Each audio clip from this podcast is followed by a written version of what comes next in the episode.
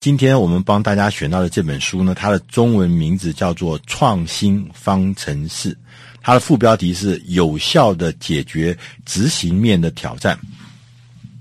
这本书的作者事实上很有名，他他的中文的名字啊、叫做维杰高文达拉简。那他是美国的这个奇异公司第一位驻企业的教授。我们有那个什么住校的艺术家，但是我们这位先生呢，维杰先生，他是奇异公司的驻企业的教授，也是奇异公司的首席创新顾问。他曾经在这个《哈佛商业评论》上面呢，呃，写过一个新的观念，叫做逆向式的创新。这个观念呢，被哈佛评选为。这个近十年来最重要的十个新观点，他个人呢也在二零一一年获选为世界五十个大思想家，他是排名第三的，所以这是一个很重要的一个，我想这应该是重要的呃一个一个一个一个策略的大师吧。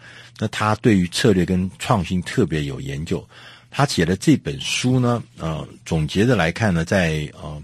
五分钟摘要这里面，他有特别讲到说，他说我们呃常常说，任何的一个公司都不能没有创新，所以我们常常花了很大的力气来搞创意、搞创新，结果呢，反而疏忽了创新或创意在执行面上的工作。那如果我们没有办法把这个所谓的创新或创意变成真实的产品，真实的服务，或者是真实的改善的流程，那这样子的话，这创意或创新就完全没用。所以他说，少了执行，创意再好也没有用。这是他这个主要的精神。那所以说，他说在创新的方程式里面，我们必须要知道，你必须要想执行面的挑战。当创新或创意落实到执行面的时候，那才是真实的、实在的、真正有用的创新。那他在这里面分成几个部分来，大家跟大家说明说，怎么样来提高创新的执行面。第一个，他说要有个团队，他团队非常非常重要。大家都知道，创新的团队很重要，没有团队当然就不能执行了。他说，我们这个团队呢。通常呢，这个创新团队是有一群异职的这个成员，就是说什么，他们来自不同的部门，甚至来自不同的专长，来自各式各样的。那这些呃专长的人，不同的人，他们呃有各种不同的绩效，他们聚集在一起。根据作者的观察，就是说他们都有一个共同的特征，就是这些共同的特征呢，他就是这个团队呢有一个。特别强大的所谓的伙伴关系，就说，不管你这个组成的成员的专长是什么，来源是什么，使命是什么，可能都不一样，但是他们内部的伙伴关系是他们共同的特征。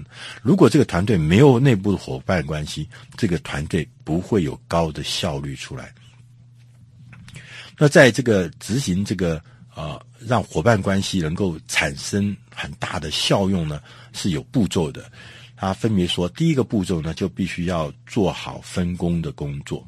分工，大家觉得，哎，分工是什么意思？就分责任吗？他说，对。除了呃，所谓我们熟悉的分责任之外，他说有一个重要的事情。他说，这个我们这个通常呢，这个小组里面呢，通常是有两种人。一种叫做专门小组，就是他是专职在做这个这个小组的工作，他是专职全职的在做。另外一种人是叫兼职的，就他可能有另外一个正正业，然后他只是在这个小组里面当做兼职的人员。他说这两种人，你怎么样让他们能够建立伙伴关系，其实是非常非常不容易的。因为常常这两者呢，甚至有时候会对立，所以呢，他说你必须要分工的时候就要注意。那怎么分工？他说要让那个兼职的人做正常工作以外的开发的步骤，就做正常工作以外其他事情由他们来做。然后专职人要做什么？做凡是兼职人员剩下的部分，全部由专职人员来做。那他是讲说，等于是基础的创新是由兼职人员来做，更高深、更深入、更广大、更呃重要的事情呢，是由专门的人来做。那把这个分工先讲好，那就是啊、变成伙伴关系中一个最基础、最重要的工作。第二个事情呢，是 我们组成这个呃呃，我们这个专案小组的时候呢，你必须要有一些呃呃规矩，譬如说你的薪奖制度啦。你的那个目标啦，啊，benchmark 啦，你的作业程序啊，你都要不一样，而且要有专属的。你必须不能拿旧有的其他成熟的部门的绩效考核方法来看我们这个新的专门的这个所谓的这个创新团队，因为它是创新的团队，所以它整个的绩效。他整个的执行方法，他很多很多的东西，组织的模型都必须要有自己专属的。然后第三个呢，他说我们要来管理这个呃这个绩效团队呢，他是必须要要了解啊。我们在管理这个绩效伙伴关系的过程中呢，争取资源这件事情是很很重要，因为你可能要跟其他部门去争取所谓啊、成本啊。呃呃，资源之外，你还要跟那个身兼二职的那些兼职同仁，怎么去跟他？他原来就已经有工作，那这他就是你小组的成员，你怎么去争取他的时间？所以成本跟时间是两个要去争取的。那这样子，如果争取到以后呢，这样子才有可能让这个伙伴关系能够安稳的建立执行下去。当然，我刚刚前面有讲到说，专门小组的那些专职人员跟兼职人员，他们如何能够合作无间，如果他们是在天天在吵架，天天在说对方不是的话，那事实上这个就不行。所以，怎么样让他们能够清楚明白个人的责任，清楚明白我们整体的使命，清楚明白呃这个呃划分的这个权责划分的地方，同时也很清楚我们要往何处去。他这样子的状况下，比较容易让两者。专门小组的专职人员跟兼职人员呢，能够合作。那当然有了这个团队之后，第二个就是要有计划。他说：“我们做创新啊，这个团队呢，做创新其实它不是传统的我们在经营企业的时候是追求经营的绩效啊，经营什么工作效率，不是。他们其实是在做一个严谨的实验。”创新小组是做实验，是一个严谨的实验，所以在必须我们要在合乎成本效益下面，很快的完成计划、测试、测量、学习这几个步骤，因为这是创新嘛，是可能以前没有的东西，可能是要有一个新的使命在前面要去完成东西，所以在这个过程中，在这个过程中，怎么样有效率的而且严谨的来完成这个实验。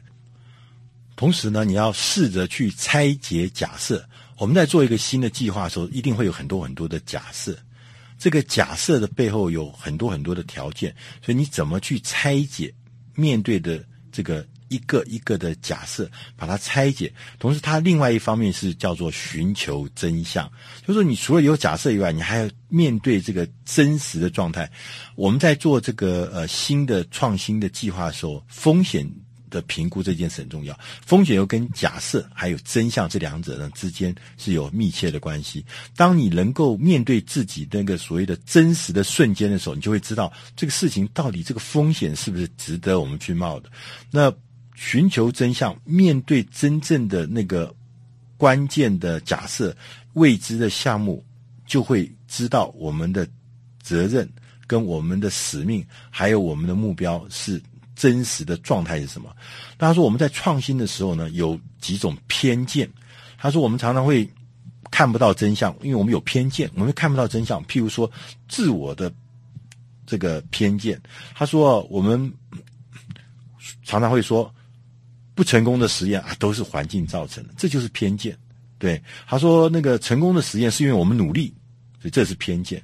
第二个偏见是叫时间的偏见，近期的偏见。他说，我们常常会说最近发生的事情啊，我们很重视，但是呢，这是不是最重要的事情不一定。但是我们只是说，因为最亲近我们最近发生的事，所以我们常有时候我看有些人打考绩的时候，就会呃最近一一个月发生的事情，他就记得很清楚。那事实上是不是整年是发生什么事情不知道，这叫近期的偏见。第三个他说还有一些叫做熟悉的偏见，他熟悉偏见就是说我们会受到那个熟悉的解释而吸引。我们不是去收集真正的证据，只从我们自己熟悉的项目、成熟我们拥有的经验里面去找那个解释。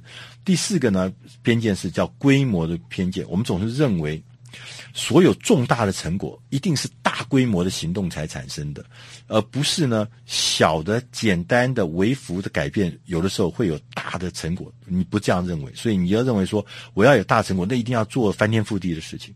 第四个呢是叫做简易的偏见，我们常常会把这个复杂的、多层面的、多层次的一些系统拆解成一个简单的解释，这这可能也是会偏见在里面。那当然还有最后他说还有一种叫政治的偏见，他说为什么？叫政治偏见，他说：“因为我们想要让自己的绩效好，因为我自己如果绩效好的话，就可能会有升迁的机会啊。可能追求这升迁机会的同时，你就开始用偏见来贬低他人的成就，轻视他人的成就。这个些偏见都是让你看不清楚真相。”那他也最后呢，他也提出了十个创新的迷思，我觉得是非常有意思。因为我们常常认为创新想当然尔就是这样，我们常常听人家讲创新都是那样，都是这样的。那作者呢，他认为创新实际上是有迷失的。这十大迷失是他的研究统计分析之后呢，得到分别是，他说第一个迷失是说创新就是指新的想法。他说：“只要是创新，就是新的想法。对，我们常常也犯这样的迷思。呃，其实有的时候，把旧的东西做重新的排列组合，说不定可能也是很好的创新。所以不一定说是新的想法才是创新。第二个迷思是，伟大的领导人绝对不会失败。这这个是对很多人，包含对我自己来讲，都是很大很大的警醒。就是我们一直都很迷信那个。”伟大领导人从来不犯错，其实反而造成，如果你是那个领导人的话，你会造成你会裹足不前，你会投鼠忌器，你会怯于创新，因为你害怕失败。其实其实不是，伟大领导人也常常失败。第三个迷失是，优秀的创新高手都是破坏王。这个我们曾经在很多场合看过，就是有的人说我是要。大幅度的、全面的、彻底的破坏之后，才可以创造新的价值，才会创造新的这个局面。那其实这也是迷失，就是创新优秀的创新高手不一定需要扮演那个破坏王的角色。第四个迷思是每个人都可以创新，每个人都能创新。那这个他认为不一定，创新是有方法、有有办法的，因为可以每个人都有创意，但是能不能？执行创新变成一个具体的事情，这不一定是每个人都能做到的。然后第五个第五个迷思呢，是说创新会自然发生，那其实不会的。所以自然发生那个是很难的，一定是有力量、有计划、有目标跟有呃用策略才能够产生一个有意义的创新。第六个迷思是说创新可以呢。建立在现有的营运部门里面，也就是说，我们就有点像前面讲的，创新可以在老的组织里面自然发生，创新在这个我们每一个人身上都有可能发生。它其实不是，其实所以说，相对就是说，创新，你认为说，我们在我们在原有的业务部门，在原有的呃生产部门就做创新，它会发生，其实非常不容易的。他认为创新。可能有的时候是要专门的 team 小组，也许小组成员可以是兼差的，但是他是必须是有专门的小组。那第七个迷是说，创新要做大规模的组织变动，这跟前面讲一样，其实不一定。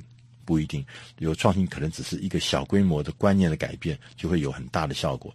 第八个迷思是创新只能发生在与世隔绝的秘密基地，在温室里面，在秘密基地里面才能够温室里面才能够产生，因为它的环境是纯粹，它不能够遮遮风挡雨。所以，那如果是这样子的话，那这样子的产生的创新不能够接受环境的挑战，怎么可能会是成功的创新呢？第九个迷思是说，创新是很难以管理的，它像这个混沌一样很难管理，那这也是迷思。第十个创新，他说只有新创事业能够创新，所以老的、成熟的、卓越的、优秀的公司，它都不能创新，只有那个新创的 startup 的公司才能创新。他说这个也是迷思。以上呢，这个十大迷思呢，这是作者呢给我们最后的提醒。呃呃，维杰先生认为创新是有方程式的，创新如果缺了执行面，那就一切的创新就变得没有意义。以上这本书是出自《大师轻松读》第四百七十一期《创新方程式》，希望你能喜欢。